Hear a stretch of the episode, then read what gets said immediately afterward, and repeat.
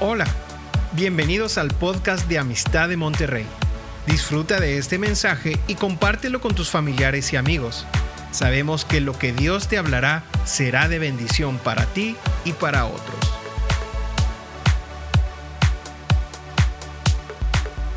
Esta mañana yo quiero compartirles algo que muchos de ustedes ya han escuchado, pero quisiera yo profundizar en esta palabra porque esto es importante para estos tiempos. Dios quiere hablarte a ti, Dios quiere revelarte algo más profundo del propósito de su corazón para ti.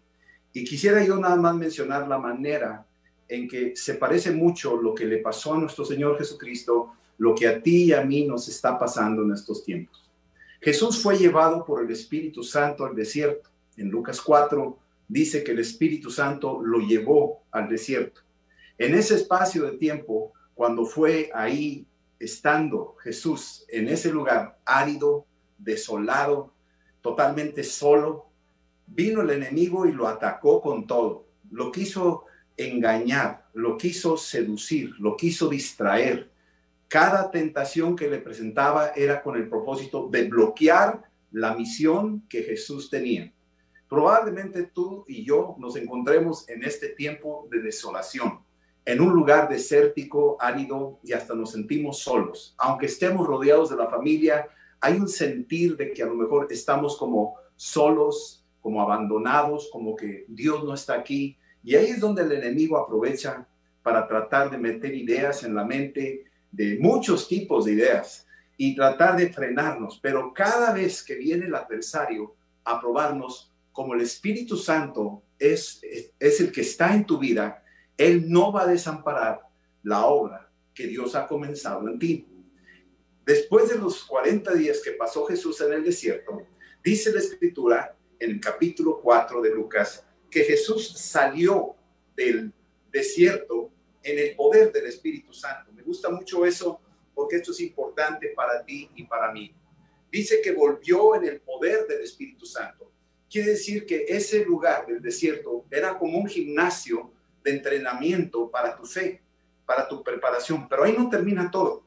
Después Jesús fue a diferentes poblaciones haciendo señales y prodigios y milagros. Y después de ese proceso, termina yendo a su ciudad de origen. Es decir, volvió al punto de donde él había sido concebido en el vientre de María, a Nazaret.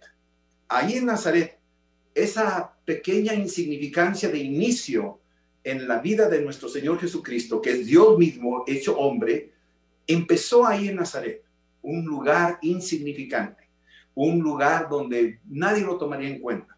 El hermano de Pedro, ahí Natanael y todos los demás apóstoles, pues venían de diferentes poblaciones, pero cuando decían Nazaret, como que decían, ¿podrá salir algo bueno de ahí? Bueno, a lo mejor tú también te puedes sentir como insignificante, a lo mejor como, pues ¿Qué, yo quién soy, qué puedo hacer, qué puedo aportar. Pero quiero decirte que Jesús regresa a su población y abre el libro ahí en esa sinagoga que él acostumbraba ir desde pequeño.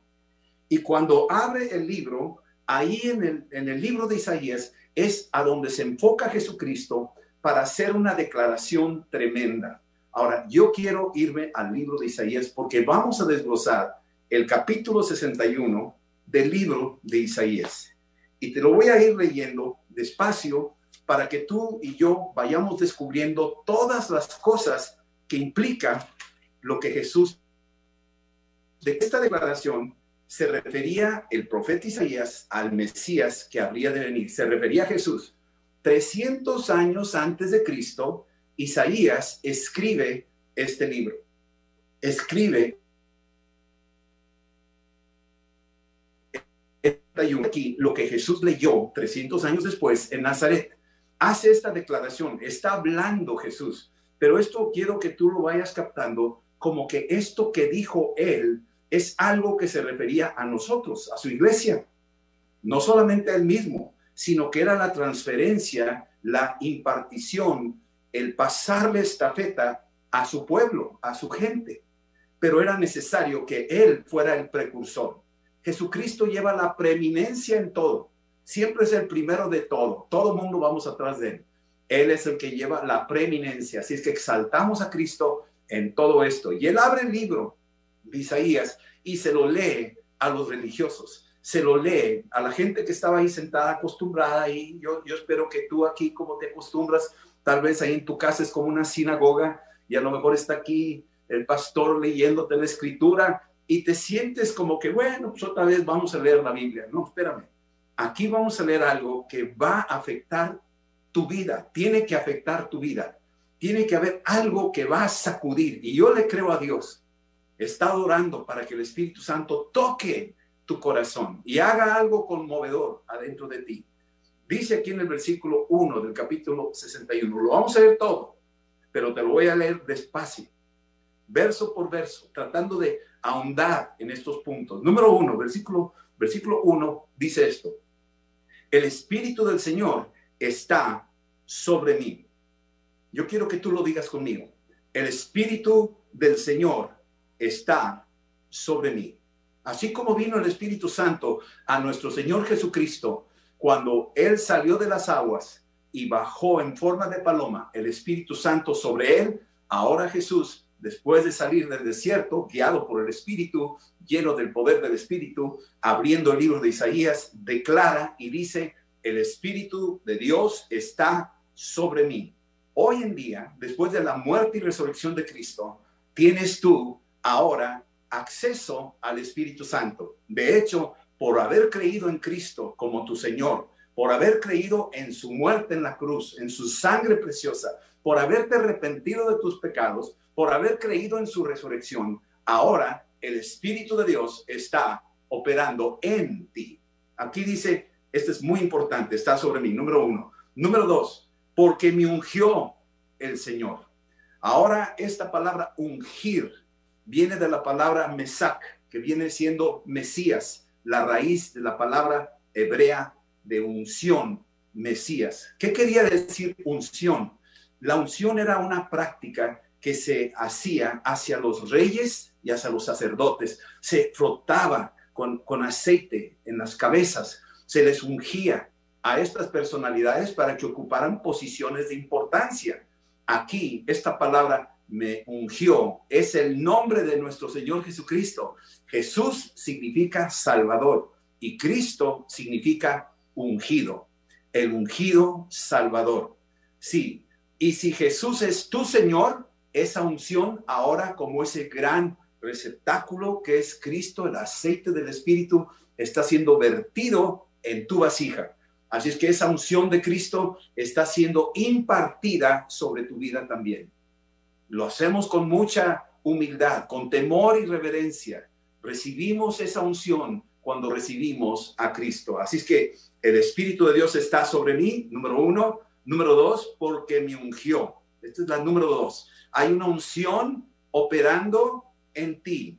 Y dice la tercera cosa, me ha enviado, tú tienes una misión, a Cristo se le encomendó una misión para venir a este mundo, tomar nuestro lugar en la cruz, quitar el pecado del mundo, absorberlo él, destruir el poder del pecado, destruir el poder del diablo y destruir el poder de la muerte. Así es que esto que hizo Jesús fue su misión, pero ahora me ha enviado a ti y a mí, nos ha enviado a hacer algo. Mira lo que hizo Jesús y esto es tu responsabilidad y la mía. La pregunta ahora que te tienes que hacer es, ¿en qué lugar te encuentras? ¿Estás, en, ¿Estás con el equipo ganador o estás con el equipo perdedor? ¿Sí? Y aquí dice, me ha enviado, empezamos a ver ahora, después de este punto, enviado, la misión, a predicar nuevas, buenas nuevas, el Evangelio a los abatidos.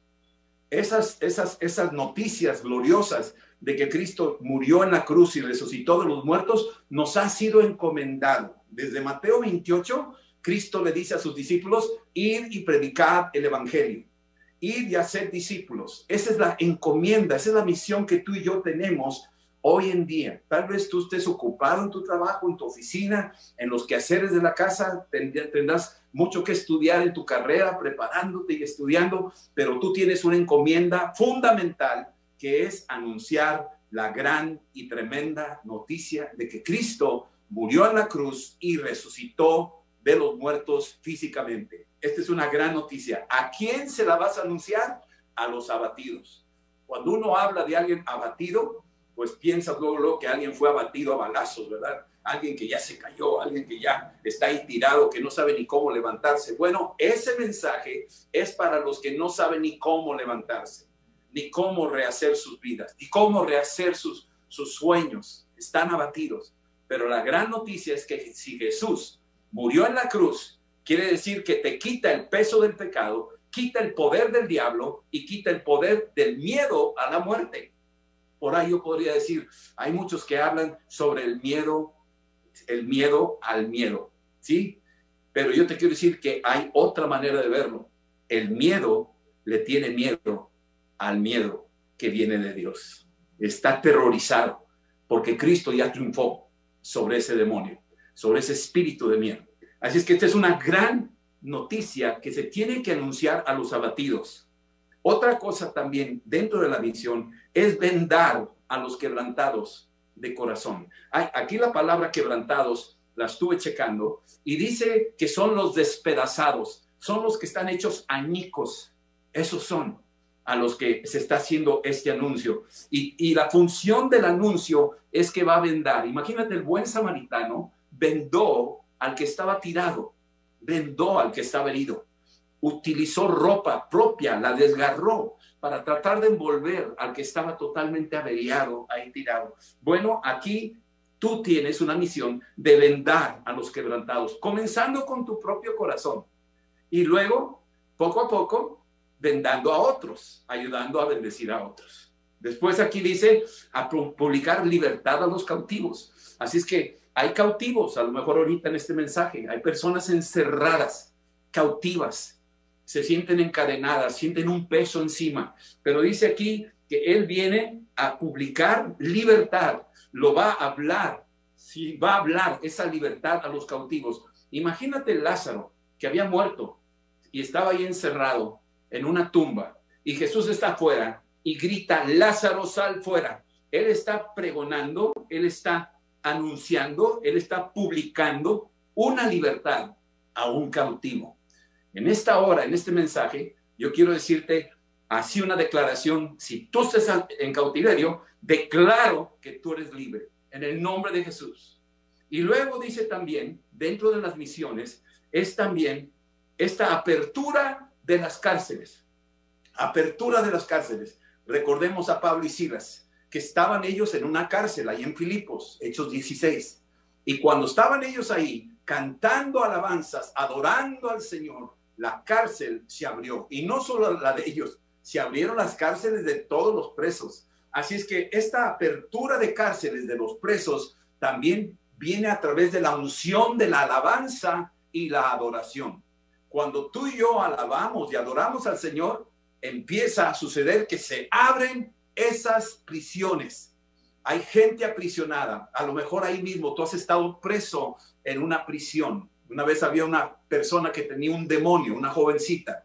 Y cuando estábamos ministrando, el Espíritu Santo mostró de que ella estaba en una prisión y tenía que salir. Y la prisión, lo más curioso, es que la puerta estaba abierta, pero ella tenía miedo de salir pensaba que le iban a volver a atar y meter en la cárcel, pero la oración poderosa, la alabanza que hacíamos alrededor de ella, la liberó y salió de esa cárcel y no tenía por qué tener más miedo a aquel que la tenía aprisionada. Cantando alabanzas, elevando el nombre de Cristo, abre la cárcel de aquellos que están en prisión. También dice aquí en el versículo 2 que la misión incluye una proclamación de un año de buena voluntad. Esta palabra año es proclamar la era, una era de la buena voluntad de Dios, una era de gracia. Estamos en esa era de gracia. Aún no ha llegado el fin. Aún no viene el anticristo. Aún no estamos en esos últimos tiempos de las grandes tribulaciones que advierten la Biblia, sino que ahorita estamos todavía bajo esta gracia. Habrá la pandemia, habrá lo que sea, pero aún hay gracia. Y el Señor está diciendo, proclamar el año de la buena voluntad del Señor, que esta es una era de una buena voluntad, de una gracia de parte de Dios. Está extendiendo ahí en el libro de Eclesiastés dice, más vale perro vivo que león muerto. Ese es el tiempo de la gracia. Si el león está muerto, ya, pobrecito, ya el pobre león está en la desgracia. Pero si el perro está vivo todavía meneando la cola, pues ese todavía tiene oportunidad de seguir adelante. Bueno, nosotros no estamos como esos animalitos, pero como seres humanos, como personas que tenemos la gracia de Dios, debemos de aprovechar este, esta era de la gracia de Dios para cada uno de nosotros. Sin embargo, en el versículo 2 dice también que debemos de ser en la misión anunciar de que viene el día de la venganza de Dios. Juan el Bautista era muy claro, decía arrepentidos por cuanto ya llegó, ya es el tiempo de arrepentirnos, es el tiempo de regresar al Señor. Entonces hay que anunciar también que viene ese día, el día de la ira de Dios, el día del juicio de Dios, y que esto debe de ser parte de la misión, de anunciarlo, para que la gente recapacite, los que no quieren recibir a Cristo, los que desprecian esa gracia, deben de ser ahora llamados a una reconciliación porque viene algo tremendo. Más adelantito viene ese día de la ira del Señor. Y luego en el versículo 2 al final, dentro de la misión es que nosotros somos llamados a consolar a los enlutados. Hay mucha gente que ha perdido seres queridos, hay mucha gente que llora a sus muertos, no sabemos qué más hacer más que abrazarlos, pero el Espíritu Santo viene a consolar. Está haciendo una obra de consolación, está secando las lágrimas que dicen Apocalipsis 22. Ahí se van a secar las lágrimas, ya no va a haber más lloro, ya no va a haber más tristeza. Dice aquí, va a consolar a los enlutados. Esta es una función que tú y yo tenemos que practicar hoy en día, especialmente en estos tiempos donde seres queridos se nos han ido y, quedan las viudas o los viudos o los huérfanos y lloran y no saben, no saben cómo salir de esa tristeza y tenemos la función porque tenemos la unción de poder consolar y ese es el nombre del Espíritu Santo, se le conoce como el consolador. Así que es bien importante tener esta función para consolar a los enlutados. Versículo 3 dice, aquí también tenemos una autoridad del Espíritu Santo de ordenar que los afligidos de Sión se les dé gloria en lugar de ceniza. Así es que hay una orden que empieza a decirlo. Tú, tú aquí podríamos entender lo que hizo el padre del hijo pródigo cuando regresó el hijo pródigo. El papá dio una orden a los siervos que él tenía ahí en su casa que vistieran a su hijo, que le trajeran el anillo, que mataran el becerro gordo, que hicieran fiesta. Dio una orden a sus siervos. Déjame decirte lo que yo pudiera interpretar de este versículo 3. Estamos nosotros bajo una autoridad que Dios nos ha dado porque los ángeles están al servicio de los herederos de la salvación. Así es que tú tienes a disposición un ejército de ángeles que están para apoyarte, para ayudarte, y estos ángeles están bajo la autoridad de Cristo y Cristo manda la orden, pero esos ángeles están ahí y que van a ayudar para cambiar esas cenizas, quitarlas y darle gloria a la gente. El óleo de gozo en lugar de luto. Va, va a venir aquí, hay algo que el Espíritu Santo hace en nuestro alrededor que ni nos damos cuenta, que está cambiando tu tristeza en baile. Ese lugar, esa alegría en lugar de espíritu angustiado. Tal vez alguno esté angustiado ahorita, con ansiedad, no sabe qué hacer. Pero aquí está diciéndome la, escritura que Dios va a poner un manto de alegría, así como el padre del hijo pródigo dijo, vistan al, muchacho este, vístanmelo por favor, pónganle su anillo y dando las órdenes. Y ese es el manto de alegría que cambió. Dijo, hagan fiesta porque este que estaba perdido ha regresado y ahora lo encontré vivo y entonces hay fiesta en la casa. Esto es lo que Dios está diciendo cuando tú y yo cumplimos misión que se nos ha encomendado, porque el Espíritu de Dios está sobre ti y te ha ungido y te ha enviado. Estas tres cosas importantísimas para la vida del creyente, para cualquiera de nosotros. Dice también, y serán llamados árboles de justicia. Nosotros, los que estamos recibiendo esta noticia, seremos llamados árboles de justicia, plantío del Señor para la gloria suya. Tú eres ese árbol de justicia. ¿Sabes? Los árboles cuando están ahí, les pega el viento, hacen un chiflido ahí y dice ahí que estos árboles de justicia son como un, como un coro, ese bosque.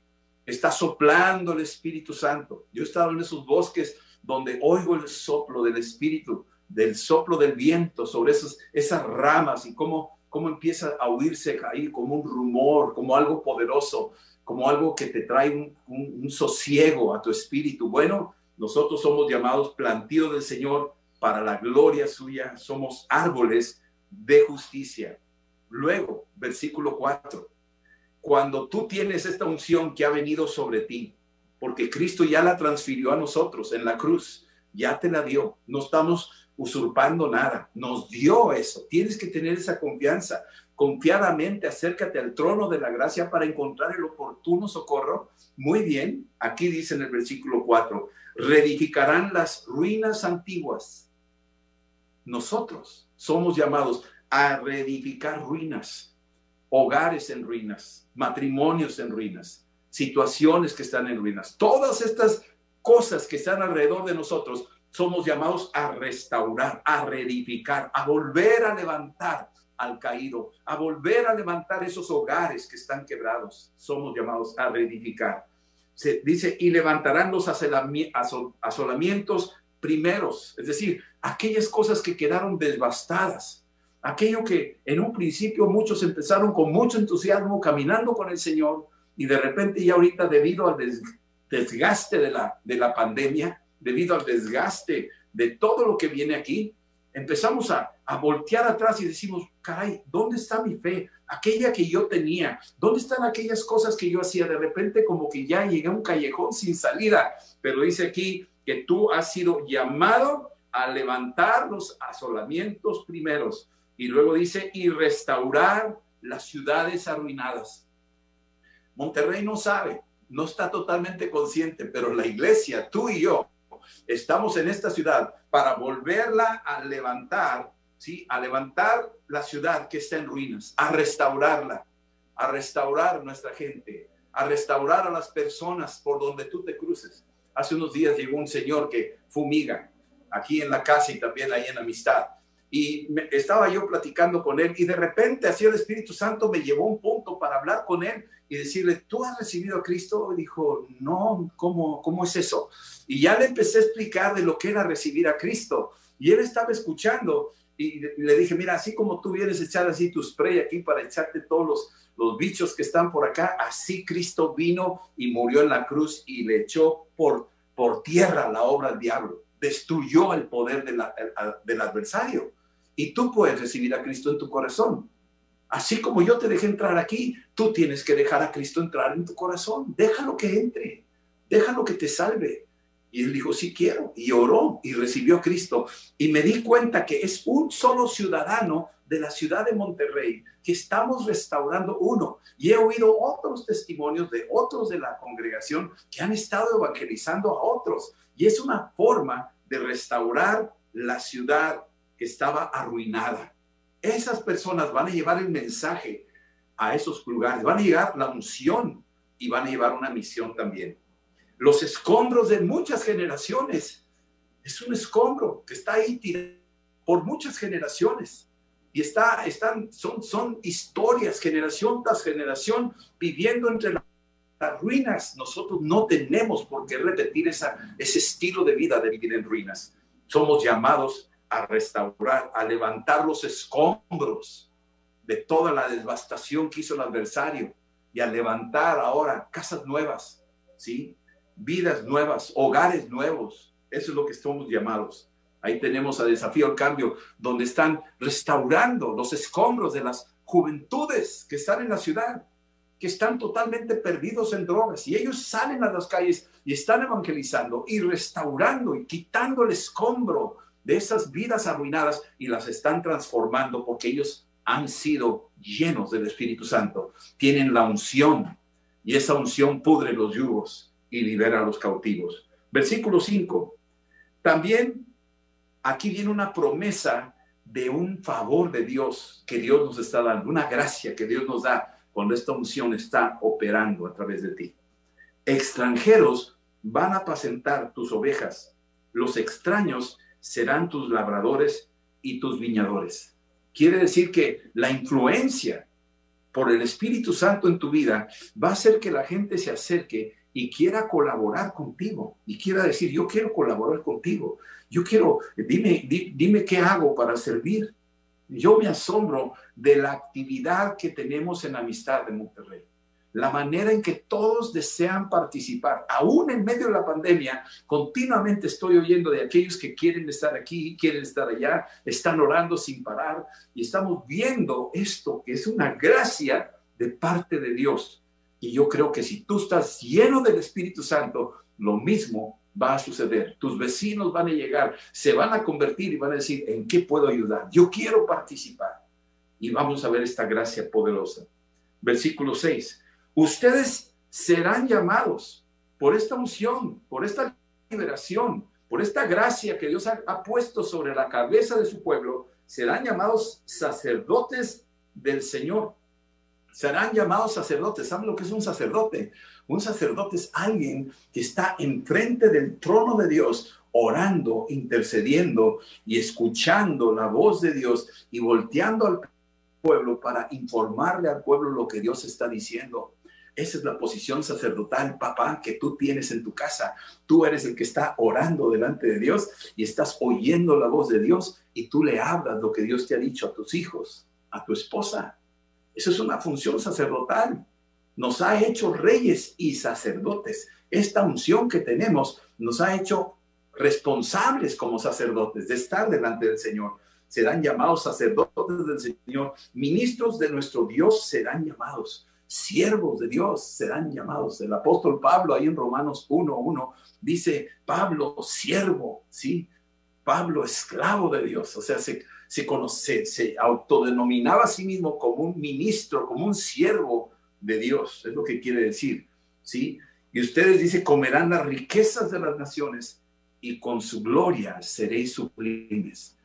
Dios está diciendo, yo los voy a poner por cabeza y no por cola. Yo les voy a dar una gracia para poder bendecir a las naciones. Ustedes van a disfrutar las riquezas de las naciones. Dios nos dice eso. Al final de los tiempos está asignándole a su iglesia una posición de influencia poderosísima en las naciones. Parecería que no tenemos nada que ver, como que somos la última solución para así perdidos allá en el espacio, en lo oculto, una iglesia ahí toda medrosa, nada de eso. Dios está diciendo la solución para México son ustedes. La solución para México son los que tienen el Espíritu Santo y tienen una misión muy poderosa para cambiar la historia de la nación. Así está escrito aquí. Y luego dice aquí, versículo 7, y en lugar de su doble confusión, esa palabra doble confusión es en lugar de incertidumbre. La incertidumbre que existe ahorita produce angustia, produce Tres, produce confusión, la gente no sabe ni para dónde ir, pero tú tienes el Espíritu Santo y en lugar de doble confusión, dice, de vuestra deshonra, ustedes van a cambiar el ambiente, os alabarán en sus heredades. Cuando había incertidumbre, van a ver que ustedes están prosperando, ustedes están saliendo adelante, ustedes van a ser de gran influencia al entorno de los que están en angustia, y en desesperación, a los que no saben qué sigue, a los que viven en la incertidumbre. Nosotros no. Nosotros no tenemos por qué preocuparnos, sea la vida o sea la muerte. Tenemos que verle a la muerte a la cara. No le tengas miedo, porque la muerte ha sido vencida. Pase lo que pase, tenemos acceso a la eternidad con Cristo. Ya está sellada en la cruz y tú tienes acceso a eso. Así es que los que están viviendo en doble confusión, tú no estás confundido. Tú no tienes por qué estar confundido. Tú tienes el Espíritu Santo, el Espíritu de resurrección que nos va a levantar de los muertos y nos va a llevar a la presencia eterna de nuestro Dios. Así es que, manos a la obra, tenemos que anunciar a Cristo a todos. ¿Sí? Todo lo que tú hagas. Versículo 8, porque yo soy amante, dice el Señor, del derecho. El Señor ama la verdad. El Señor ama las cosas correctas. Y yo aborrezco, fíjate, Dios ama y Dios aborrece.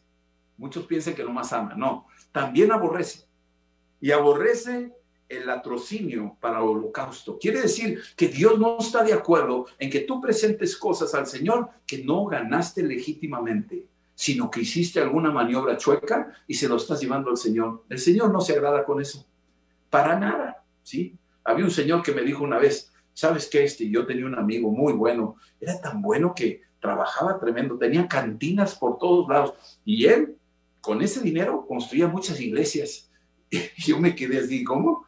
Este, dijo, sí, yo creo que ese hombre está en el cielo, porque construyó muchas iglesias con las cantinas que él tenía. Yo le dije, oye, espérame, no sé, ¿verdad? Yo nomás te quiero decir que quién sabe si llegó a eso, porque Dios no dice aquí, la, la escritura claramente, Dios aborrece este tipo de cosas, este tipo de holocaustos, le estás presentando algo que, que no está correcto. Dale al Señor lo que legítimamente has ganado, con cosas que honran a Dios, no con cosas que lo pudieran ofender que pudieran atrapar a otros para llevarlos a esclavitud. Afirmaré, dice, en verdad la obra, dice el Señor, y haré con ellos pacto perpetuo. ¿Con quiénes? Con los que andan en la verdad, con los que temen a Dios, con los que tienen la unción del Espíritu Santo. Versículo 9. Y la descendencia de esos que tienen esta unción, de esos que pueden decir el Espíritu de Dios está sobre mí, la descendencia de ellos será conocida entre las naciones. Tu descendencia será conocida entre las naciones. Si tú tienes hijos, tú no sabes el alcance que tiene Dios para ellos. Los puede lanzar a las naciones y ellos serán de gran bendición a las naciones. Sus renuevos en medio de los pueblos, todos los que vean a tu descendencia van a reconocer que son un linaje bendito. Escúchame bien, si tú estás lleno del Espíritu Santo, si tú buscas la llenura del Espíritu Santo, los que vean tu descendencia van a reconocer que son una descendencia, un linaje bendito. Van a saber que la mano de Dios está con ellos. Así como Jacob tuvo a su hijo José. Ese hijo José, los que veían a José, lo que él hacía, sabían que la mano de Dios era sobre él. Era un linaje bendito. El faraón quería conocer al papá de José y lo conoció, conoció a Jacob. Versículo 10. Ahora habla un extraño. Es probablemente que sea Isaías, pero estas palabras son para ti y para mí. En gran manera me gozaré. ¿Puedes decir eso tú conmigo?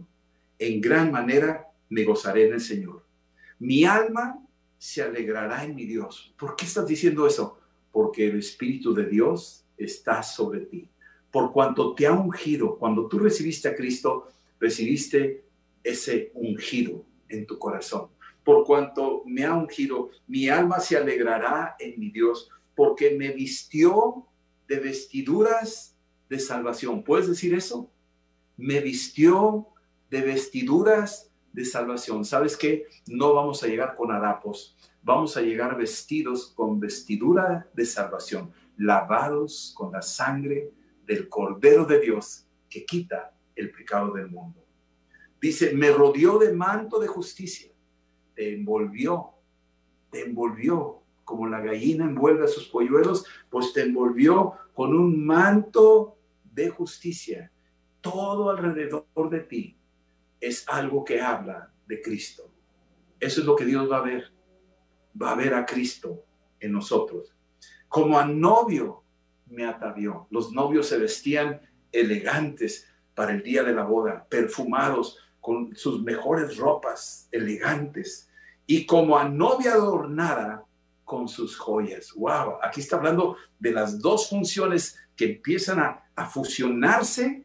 Ahí la vestimenta de novio y el adorno de la novia. Está hablando del momento del encuentro, de esa, de esa conexión de la iglesia con Cristo en aquel día. Aquí está ahora en la tierra el Espíritu Santo. Y finalmente, el versículo 11, y con esto termino. Porque como la tierra produce su renuevo, déjame decirte algo. Ahorita la palabra que he dicho, tal vez para algunos les pasó de noche, tal vez para otros entró por aquí y salió por acá. Pero te quiero decir esto, si esta semilla que se ha lanzado ha llegado a tu corazón, quiero decirte que va a producir esa tierra buena renuevos. No resistas esta palabra ahuyenta ese espíritu de incredulidad. El mundo está infestado de incredulidad. Por eso el mundo no quiere escuchar, batalla para creer. Y aún los cristianos batallamos para creer. Y estamos en medio de tantas situaciones y tribulaciones que perdemos la esperanza para creer. Pero aquí está diciendo que tu tierra, tu corazón, va a producir renuevos. Ahí donde no había nada, donde había desolación, va a empezar a brotar. Hay un brote de algo nuevo, una era totalmente buena, nueva, poderosa, porque este es el tiempo de la gracia que Dios ha derramado. Producirá renuevo y como el huerto hace brotar su semilla, esta semilla que se está lanzando es buena semilla y está cayendo en buena tierra y va a dar buenos frutos. Esto es lo que va a producir en tu vida. Así es que espero en Dios que lo que estás oyendo, lo que has oído hoy y lo que tú puedas escuchar en la palabra, cuando tú la meditas día a día, esta palabra está cayendo en buena tierra y no volverá vacía. Va a ser fruto bueno y va a ser reconocido. Va a ser fruto calidad de exportación. Va a ser un fruto donde muchos se van a acercar para tomar de esos frutos que Dios ha puesto en tu vida. Sí, será fruto bueno que hace brotar su semilla.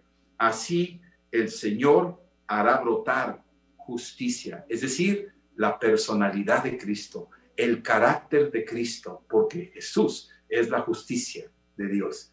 Jesús está en tu corazón, el ungido está en tu corazón, va a producir frutos buenos y va a atraer a la gente a pedir de esos frutos y tú vas a tener tanto que dar porque vas a ser un árbol cargado de buen fruto por cuanto el Espíritu de Dios está sobre ti. Y dice, también será una alabanza delante de todas las naciones.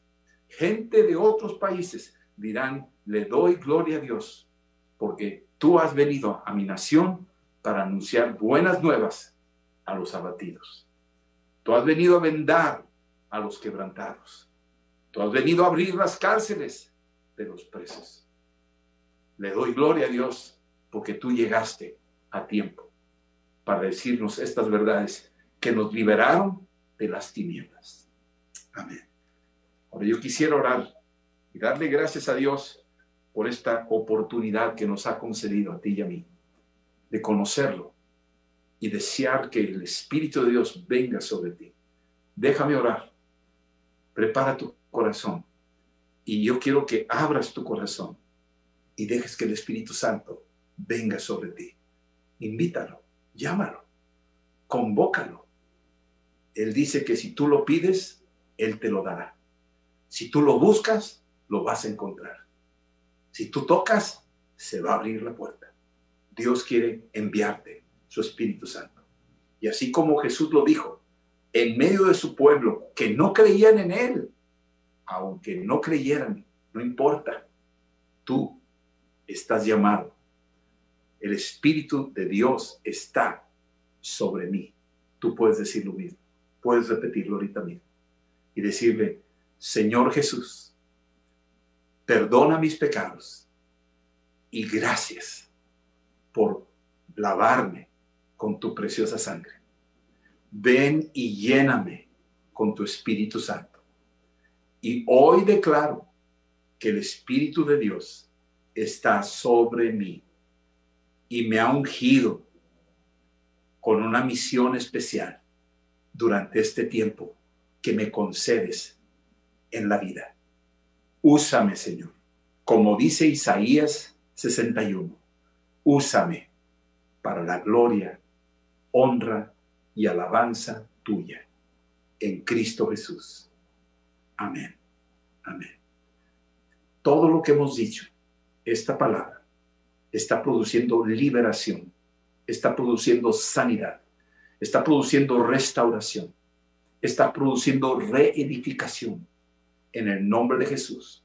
Lo dice la Escritura y es verdad. Y no volverá vacía. Estará cumpliendo su propósito hasta sus últimas consecuencias. En el nombre de Cristo lo declaramos y lo creemos. Las celdas de los que estaban en calabozos se abrieron, sal libre. aquellas cadenas se rompieron, aquellos quebrantos se están restaurando, aquellas cosas desnudas que estaban ahí ventiladas y que te sentías avergonzado, está cubierto ya con la sangre del Cordero, por el poder del Espíritu Santo, en el nombre de Jesucristo. Amén. Dios los bendiga. Nos veremos después. Sigan adelante. Hay mucho por hacer. Les amamos en Cristo Jesús. Amén. Hasta luego. Esperamos que este mensaje te ayude en tu vida diaria. No olvides suscribirte y seguirnos en nuestras redes sociales. Somos familia amistad.